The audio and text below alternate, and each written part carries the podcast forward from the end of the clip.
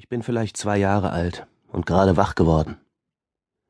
Die grüne Jalousie ist heruntergelassen und zwischen den Gitterstäben meines Bettes hindurch sehe ich in die Dämmerung in meinem Zimmer, die aus lauter kleinen roten, grünen und blauen Teilchen besteht, wie bei einem Fernseher, wenn man zu nah rangeht.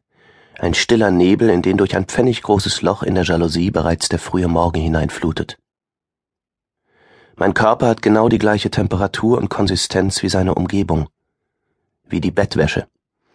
Ich bin ein Stück Bettwäsche zwischen anderen Stücken Bettwäsche, durch einen sonderbaren Zufall zu Bewusstsein gekommen, und ich wünsche mir, dass es immer so bleibt.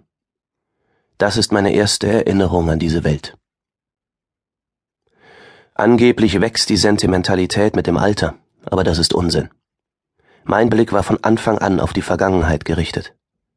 Als in Garstedt das Strohdachhaus abbrannte, als meine Mutter mir die Buchstaben erklärte, als ich Wachsmalstifte zur Einschulung bekam und als ich in der Voliere die Fasanenfedern fand, immer dachte ich zurück und immer wollte ich Stillstand und fast jeden Morgen hoffte ich, die schöne Dämmerung würde sich noch einmal wiederholen.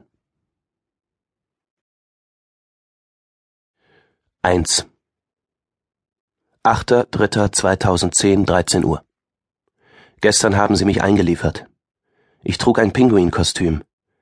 Jetzt habe ich einen Panoramablick über ein trapezförmiges Stück Spree, den Glaszylinder des Hauptbahnhofs, einen Kanal und klassizistische Gebäude. Auf dem Mäuerchen um die Neuropsychiatrie herum sitzt eine Schulklasse.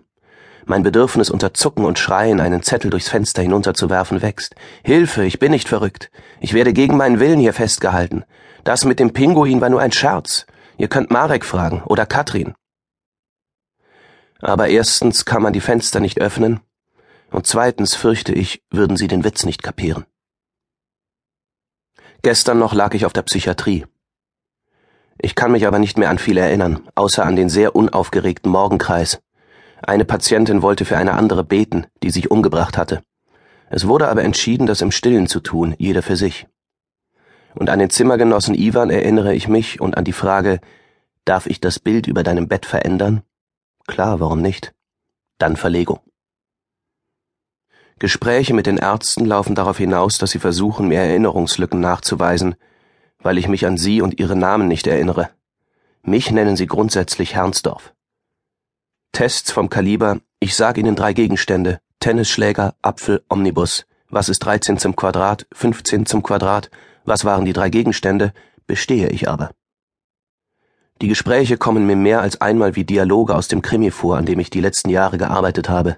Der beginnt mit einem Mann, der ungeheure Kopfschmerzen hat, dann wird ihm der Schädel eingeschlagen, er erleidet eine Totalamnesie und unterhält sich 80 Seiten lang mit einem Psychologen, der ihm erklärt, dass man von einem Schlag auf dem Kopf keine Amnesie bekommt. Am Ende stirbt er. Fällt Ihnen auf, wie schnell Sie sprechen? Ja, ich denke aber auch schnell. Ich schreibe auch schnell, ungefähr dreimal so schnell wie sonst und zehnmal so viel. 9.3.2010, 17 Uhr. Als es nachmittags anfängt, süßlich zu riechen und ich im Gemeinschaftsraum ein junges Mädchen am Waffeleisen entdecke, kriege ich einen kleinen privaten Lachanfall. Sieben oder acht Patienten bekommen reihum Herzchen mit Puderzucker. Die Leute sind sehr freundlich. Außer mir sind alle sediert.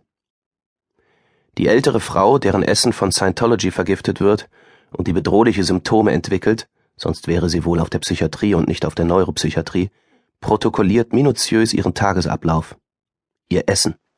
Sie ist witzig und beredt, und ich frage sie, sind wir verrückt, weil wir alles aufschreiben, oder schreiben wir alles auf, weil wir verrückt sind? Man sieht, ich nehme doch besser meinen Roman in Angriff als einen Aphorismenband. Zum Lesen und Schreiben sitze ich an dem kleinen Tisch mit Spreeblick direkt vor ihrem Einzelzimmer, und wenn sie an mir vorbeikommt, nennt sie mich Schatzi und schenkt mir ein Duplo. Original verpackt. Das erste Duplo werfe ich in eine Zeitschrift gewickelt in den Papierkorb. Kuchen, Schokolade und weitere Duplos, die in den nächsten Tagen folgen, esse ich. Und nein, ich glaube nicht an die Sache mit Scientology. Meine Amateurdiagnose war Münchhausen oder sowas. Aber ich muss es nicht herausfinden. 10.03.2010, 9 Uhr. Lars fährt mich zum Planungs-CT. Eine Kunststoffmaske wird angefertigt, damit bei der Bestrahlung mein Kopf fixiert ist. Anschließend gehen wir in ein Schreibwarengeschäft und sind beide der Ansicht, dass Schreibwarengeschäfte mit die tollsten Geschäfte sind. 11.03.2010, 0.30 Uhr.